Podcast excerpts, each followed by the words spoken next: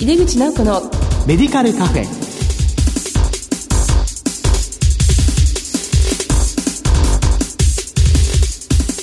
こんばんは。帝京平成大学薬学部の井出口直子です。井出口直子のメディカルカフェ。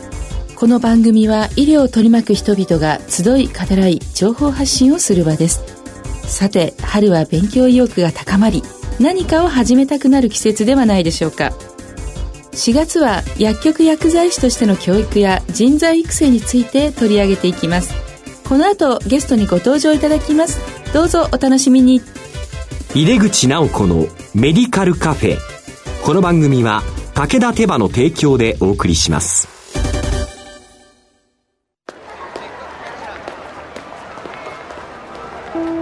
世界は大きく変化している。価値観も大きく変わっているこれからの時代健康とはどんなことを言うのだろう。医薬品には何が求められるようになるのだろう。一人一人に寄り添いながら価値ある医薬品を届けたい。私たちは武田手羽です。帝京平成大学薬学部の井出口直子です。薬局薬剤師の人材育成特集の1回目です。今回は行動する薬剤師の育成に向けてと題してお送りします。今月のゲストは、クオール株式会社クオールアカデミー教育研修部長の長沼美香さんです。長沼さん、よろしくお願いいたします。よろしくお願いいたします。クオール薬局さんは保険調剤のですね、大手チェーンですね。そして、もう上場もしていらっしゃるんでしたっけ？はい。あの、はい、ホールディングスは上場はしておりまして、はい、はい、調剤会社がホールディングスの中に10社弱ございます。はい。でも大変大きな薬局なんですけども、早速ですが、長沼先生ご自身のご略歴と現在のお仕事を教えてください。はい。えー、大学を卒業後、えー、2社程度エリアで10店舗から20店舗ぐらい展開をしている調剤薬局2社に勤めまして、その後、子育てをしながらクオール株式会社に入社をいたしまして、15年目になります。でずっと調剤薬局でやってまいりましたので、えー、薬局での薬剤師歴というところと、クオールに入ってからは薬局長を経験させていただいたり、えー、処方元との関係を構築したりとか、あとは大学の非常勤講師もやらせていただいて、今に教育研修部で教育を担っております。はい。まあ、子育てしながらもずっとお仕事をしてらして。はい。はい。えでも現在は教育研修部長という立場で、まあ、17名ほどもいらっしゃるような研修部というところで、はい、まあ、そのトップとして教育のプログラム作成から実施までやってらっしゃるということですが、まあ、少しその教育に関してお聞きしたいんですけども、まあ、今非常にこう薬剤師あるいは薬局を取り巻く時代っていうのはどんどん変化していると思うんですが、まあ、そこに対応するような薬局薬剤師になるために、まあ、先生どのような教育が必要だとお考えでしょうか？はい、えー、薬局の薬剤師には行動が求められます。はい、その時だけではなくて、やはり処方元の先生との関係だったり、そこにお話をしに行く時に、私たち調剤薬局でやっていることをしっかりとお伝えできなくてはいけないですし、患者様にもしっかりとお伝えできなくてはいけない。で、患者様の病状によったり、その一人一人の個性、一人一人の生活の中で薬剤師はそこに介入をしていかなくてはいけない、サポートをしていかなくてはいけないっていうところもあるっていうのと、一緒に患者様主体の治療の中に薬剤師は伴走者でなくてはいけないっていうところがあるので、薬剤師はそういった人の気持ちを分かって伴走をしていくという人材育成、そういった教育が必要だと強く思っております。まず行動することと。まあ、患者さんと一緒に走るような、まあ、そういう薬剤師ということですよね。はいはい、あの、まあ、先生のいらっしゃるクオール薬局さんでは、病院と密に連携した実践的な研修プログラムをはじめ、外部学会への参加、独自の薬剤師認定制度、まあ、さらに薬剤師の教育研修に特化した部署、まあ、それ先生のところだと思うんですけども、設けられていらっしゃいますよね。あの、先生、薬局薬剤師の教育のために、どのような環境整備をされていらっしゃいますか？え薬局薬剤師の教育研修体制というのを私たちは知識、技能、スキルだけではなくて、そこに人間性というものがとても大事だと思っておりますので、はい、各研修のプログラムには必ず人間性の教育のところを半分以上入れております。で、知識、技能の部分、えー、知識は、患者様のためになりたいと思った時に自ら学んでいく。自ら知識を求めていくっていうところはみんな医療人である薬剤師だったら誰でもやっているかと思います。それをいかに患者様のためにアウトプットしていくか、使っていくかっていうところが人間力として求められますので、こういった教育のプログラムの中に、社会人基礎教育とか、社会人の応用教育っていうところを豊富に入れて、患者様とのナラティブコミュニケーションとか、アサーションっていうところをとても大事にして研修を組み立てております。はい。あの、先生の薬局の、まあ、研修に関してはもう6年間、こう、積み上げて、どんどん、こう、成長していくのが見えるような研修を作っていらっしゃいますよね。はい。あの、社会人基礎教育というのは、まあ、例えばどのようなことをされるんですか？主に、えー、人生100年時代って言われますので、えーここで自分の生活も楽になる、自分のコミュニケーションも楽になるという意味で、えー、コミュニケーションスキルトレーニングっていうところを豊富に入れています。その時に相手の個性をしっかりと把握していく。同じ言葉をかけてもこういう受け取られ方をするんだとか、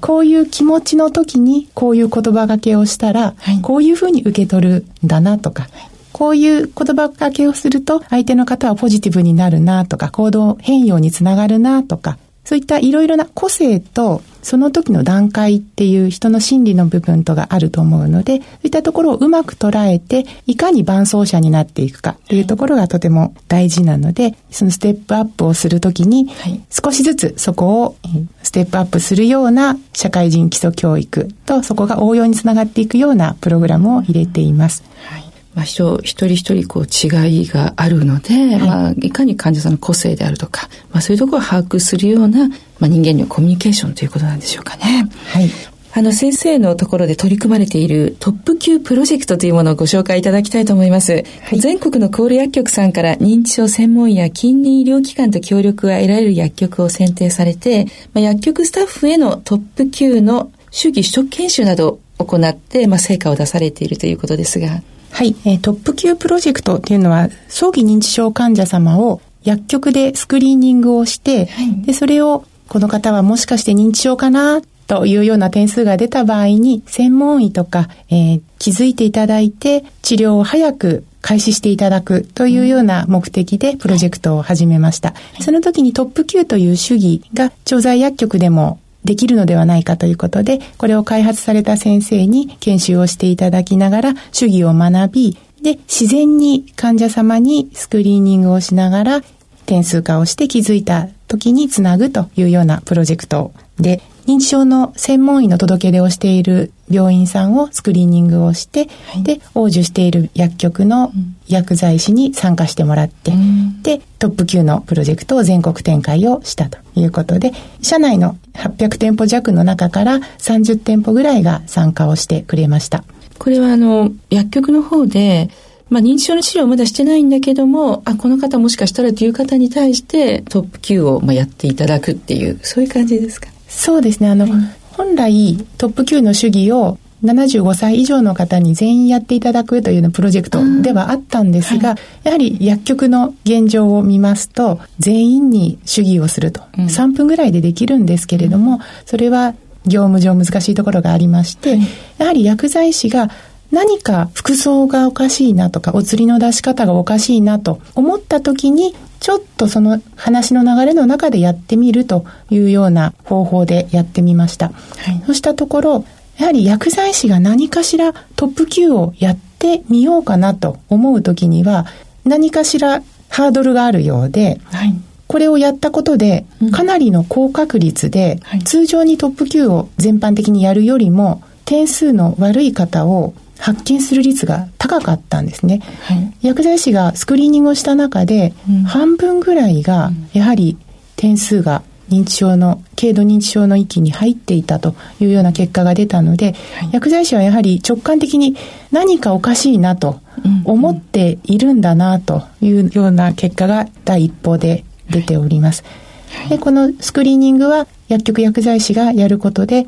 ドクターがやる早期スクリーニングのトップ9と同じようなデータが出ましたので、薬局薬剤師でも十分同じようなスクリーニングができるんじゃないかなと思っています。うんはいりがとうございます。まあ、ドクター側からしてみても、まあ、薬局でそういう、なんていう受診干渉みたいなしてもらえるといいっていうのはよく聞くんですけども、まあ、なかなかその薬局側から、あの、認知症かもっていうのは非常に辛いハードル高いところですよね。まあ、最初の声かけからしてどのような工夫があると患者さんはすんなりやっていただけるんですか？そうですね。あの、これは患者様にはあまり認識をしないように、自然なコミュニケーション、服薬指導の中でモニタリングしていくというものですので、患者様には気が疲れないというところではあるんですね。で、一番難しかったのが、認知症かもしれないなという点数が出た時に、薬剤師がそこで悶々としてしまって、つなげないっていう、早期認知症スクリーニングで一番大切なのが、気づきとつなぎなんですけれども、気づきはこの第一報で論文を出したんですけれども、はい、一報目で発表ができたんですが、うん、そこで課題になったのが、つなげない。うん、薬剤師が認知症かもしれないから、病院に行きましょうねと、その明らかに点数が認知症域になっている方でも言えないっていう問題があって、うん、で、つなぎのツールを作ったんですね。はい、で、それでまた同じプロジェクトを1年後にやったんです。はい、そうしたら、つなぎツールを作った時の第2報の論文で発表させていただいてるんですが、100%しっかりと専門医や処方元のドクターへ情報提供ができたという結果が出ておりまして、やはり薬剤師、薬局の薬剤師は手元に何かしらしっかりしたエビデンスだったりツールがあるとそれに沿ってあこう言えばいいんだという腹落ちがしている状態だと、しっかりと職能を果たしていける。認知症の方をしっかりサポートして早期治療につなげる第一段階、処方元につなぐ、専門医につなぐというところができたという結果が出ております。で、これは第三報で今取り組んでいるところは、これからつないだ後、実際に治療につながったのかっていうところを再度検証していきたいと思っております。はいもう本当にこう、かかりつけ薬剤師ならではのところのね、あの、機能じゃないかなと思います。患者さんを、こう、ちょっとなと思った方に、まあ、まず、すんなりやっていただくと。で、つなぎのツールっていうのは、よろしければどのようなものなんでしょうか？つなぎのツールはですね、書面で、あの、あなた認知症ですよってダイレクトには言えませんので、そで、ね、そこのうまい言い方、うん、手足の運動機能が落ちてるかもしれないので、手足の運動機能を見てくれる、うん、こういった先生いらっしゃいますのでご紹介しますねとか、一度見てもらったらいいですよとか、そういったシナリオから、はい、チラシから先生に監修をお手伝いいただいて、患者様にご不安を与えないようなお伝えの仕方を、チラシと台本みたいなものを合わせて作りました。はい、なるほど。それでまあ第2報って先生の論文の方では100%つなげたということでしたよね。はい、それはでも本当に必要なことですよね。なかなかこう薬局では診断できないですし、まあ、認知症っていう言葉を患者さんに投げかけてしまうと、まあ、なんか、やはりショックだと思いますので、はい、まあ、それをうまく患者さんに自然につなげるっていうことは、素晴らしいですね。で、これ、こう、第三報でその後どうなったかというのをフォローアップしていくということで、はい、まさに、こう、行動する薬剤師のお取り組みではないのかなっていうふうに思います。まあ、今後、その、まあ、予想として、まあ、今後どのような形を、この認知症に関しては、やっていかれようということありますでしょうか？はい。認知症は、やはり在宅になることも多いです。在宅治療で治療を継続して、はいやはり在宅の後、施設にご入居されたりということを私も薬局で薬剤師をあのやってた時多く見ておりまして、はい、やはり多職種での連携したサポートというのがとても大事だと思っております。はい、自宅でお過ごしになっている時も薬剤師と医師とケアマネさんとヘルパーさんと密に連携をとってサポートをして最大限サポートをして最終的にどちらか施設にというところをたくさん見てまいりましたので、やはり薬剤師が行動を起こして多職種と連携をしてサポートをしていくっていうのの一番最初の早期からの気づき、少しでもご自宅で長くいていただいて、自分らしい生活をサポートしていく一翼を薬剤師が担えたらなと思うので、この早期認知症のスクリーニングから最後の在宅までというところを薬剤師がサポートできるというところが今後の認知症のプロジェクトの理想でしょうか。はい、はい、そうですね。まず、ま早期に、まず薬局が見つけるということと、まあ、その後在宅に行く患者さんに対して、まあ、多職種でサポート、薬剤師もその一端を担うということなんですね。はい。はい。あの、先生、あの、これを聞いているリスナーは薬剤師の方が多いんですけども、番組をお聞きのリスナーの薬剤師の方へ何かメッセージをお願いします。はい。これから薬剤師は多職種からすごく求められてくると思いますし、そうあるべきだと思います。うん、で、私はこの教育の中で、やはり人としての成長というのを一番に考えております。これは患者様だけではなくて、自分の人生、自分の生活、自分の友人だったり、ご家族だったり、大切な人、みんなに使える、活用できるナラティブコミュニケーション、はい、アサーションだったり、うん、えー、行動変容の介入だったりすると思うんですね。うん、でこういったところを薬剤師、医療人としてさらに磨いていただくと、自分も医療人としてやりがいをすごく持って、生活も充実してというところで、えー、薬剤師ってやっぱりやりがいあるな、みんなからありがとうとか、感謝をされて、で、自分も専門職として頑張ろうという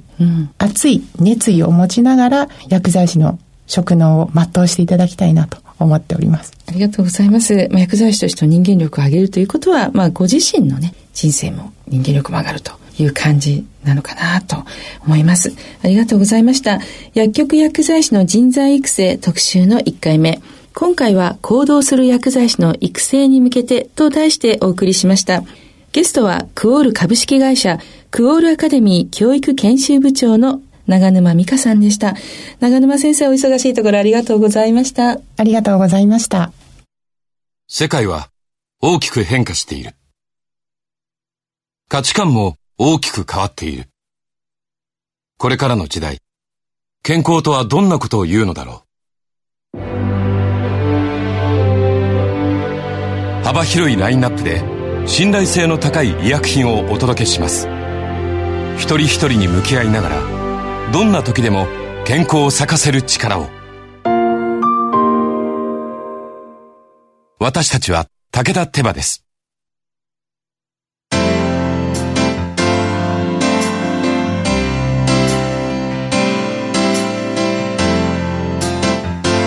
かがでしたでしょうか？薬局での認知症の早期発見から専門医につなぐお取り組みなど具体的なところをお聞きできたと思います。さて話はそれますが高校生向けの進路本として薬剤師になるにはという本をこの度出しました。これは12年前に書いた本の大改訂版になります。高校生の方が進路を考えた時に薬剤師ってこういう仕事こういう将来があるんだよっていう本をたくさんの実際に薬剤師の方にインタビューさせていただいて出した本です。非常に分かりやすく読むことができますのでぜひ、えー、手に取っていただけたら嬉しいなと思います。さてこの番組は放送後でもラジコのタイムフリーやポッドキャストでお楽しみいただけます。ラジコはスマホやタブレット PC さらにはスマートスピーカーなどからラジオ番組をお聞きいただけるサービスです。毎月第2第4木曜日夜11時30分から放送中の井出口直子のメディカルカフェ。次回は4月23日の放送です。それではまた帝京平成大学の井出口直子でした。井出口直子のメディカルカフェ。この番組は武田手羽の提供でお送りしました。